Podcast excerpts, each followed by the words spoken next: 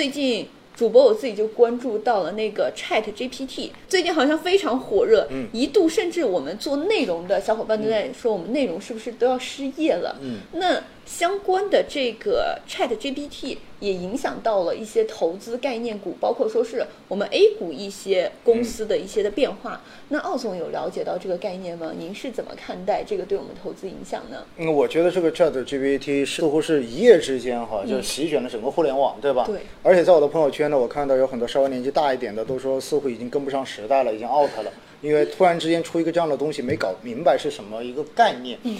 其实哈，我个人觉得呢，在科技领域哈，永远都会有很多新的概念会被拎出来炒作，然后最后呢，再被市场去证实或者是证伪。那当然，这个 Chat GPT 出来之后，确实是引起了大家的广泛的关注，而且最重要的一个就是它的活跃用户，然后据称已经超过了一亿，对对吧？这个就很吓人了。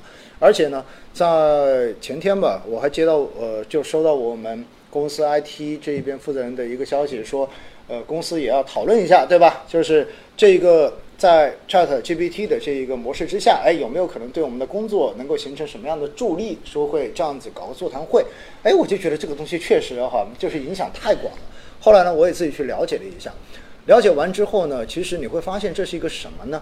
呃，你可以把它理理解为这是一个升级版的 Siri，嗯，对吧？就是这么理解。对如果大家有用苹果、有用 iPhone 的话，我相信很多都用过 Siri。嗯，呃，包括如果你是国产的，就是你可能比如说小爱啊，对吧？对哎这一种小度啊，说白了就是它是一个智能的 AI 的这样子的会自我学习的这样的一个程序，一个机器人，然后它会根据它的这一种学习神经网络等等，然后来智能的回答你的问题，或者说根据你的要求智能的来组织一段符合要求的文本，是这么的一个东西。嗯，那这个东西，呃，在过往有没有类似的出现呢？有啊，比如说我刚才说的 Siri，对不对？比如说你说的小度，你说的小爱，这些全部都是，全部都是。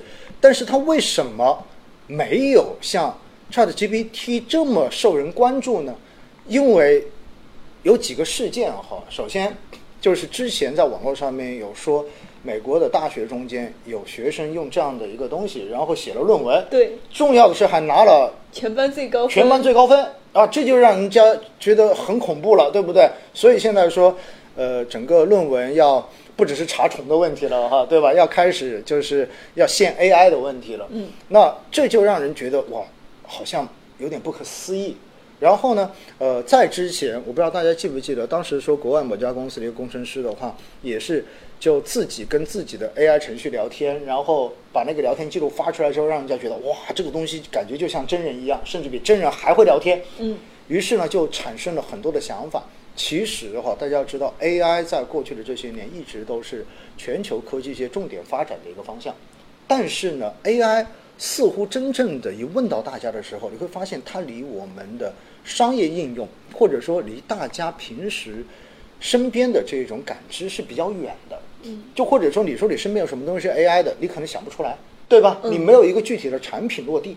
然后 Chat GPT 它就是提供了一个这样的契机，它把 AI 的这种概念似乎变成了一个你可以实际去应用的产品嗯和一个接触口，就是它提供了一种思路。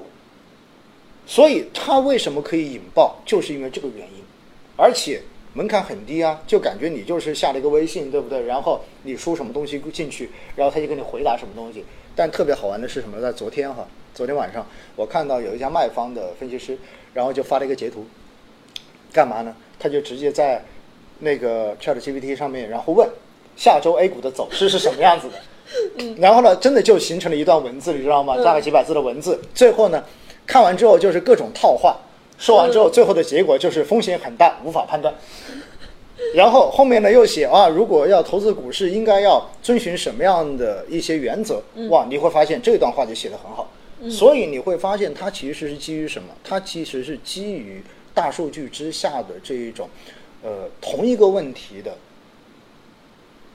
被回答最多的这样子的内容的一种收集，并且最后按照自己的逻辑进行排列。它其实的逻辑处理是这样的一种方式，也就意味着 Chat GPT 未来可能会形成一种什么样子呢？它对于真正没有创新的，或者说纯粹是做排列组合这样子的一些脑力工作，其实它真的是有很强的替代作用的。那么在这种时候，大家就可以马上在脑海中间就形成这种概念，它是不是未来可以提高提升工作效率？绝对可以的呀。嗯，如果你没有创新，你仅仅只是做的一种重复排列组合，就是我们以前开玩笑叫做 Ctrl C，对吧？Ctrl C，然后再 Ctrl V，V 哎，这种工作的话，我告诉你，未来在 GPT 的这一种影响之下，可能路会越走越长，而未来对于创新的这种要求会变得越来越高，而且这个创新是什么？不是说你创完新你就可以躺着了，因为你一创完新，这个东西就已经在网络上面了，它可能就已经可以被 AI 所运用了。你要必须不断的保持着创新，可能才能够有竞争力。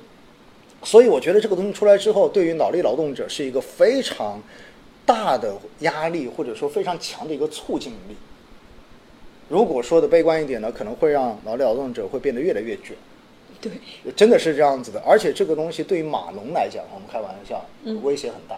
嗯因为马农你很多东西都是标准逻辑的语句，所以现在在 Chat GPT 中间应用最多的就是写代码，而且基本上都能够完整的写出来。嗯除非你有一些特定的功能，就是从来别人没有试过的，可能这个东西就会存在着一些的影响。那这个东西在资本市场的表现呢，我觉得就是现在处在一种你毕竟没有办法去证实，也没有办法去证伪的一个过程。但是呢，它又能够给你提供一个跟以前不一样的这种连接点，就是我刚才说的 AI 跟你的实际应用、实际的商用，然后进行连接的这样的一个点，并且所有人都能够运用得到，因此它就成为了市场这种集中炒作的热点。因此，在这种情况之下，我们看到包括像微软啊，说要像那个呃 OpenAI，然后投资一百个亿，对不对？嗯然后各种说法，然后包括国内的各种科技公司也说要去重视，要去投资。其实这就是一波热潮，大家可能都觉得这也许是一个很重要的风口。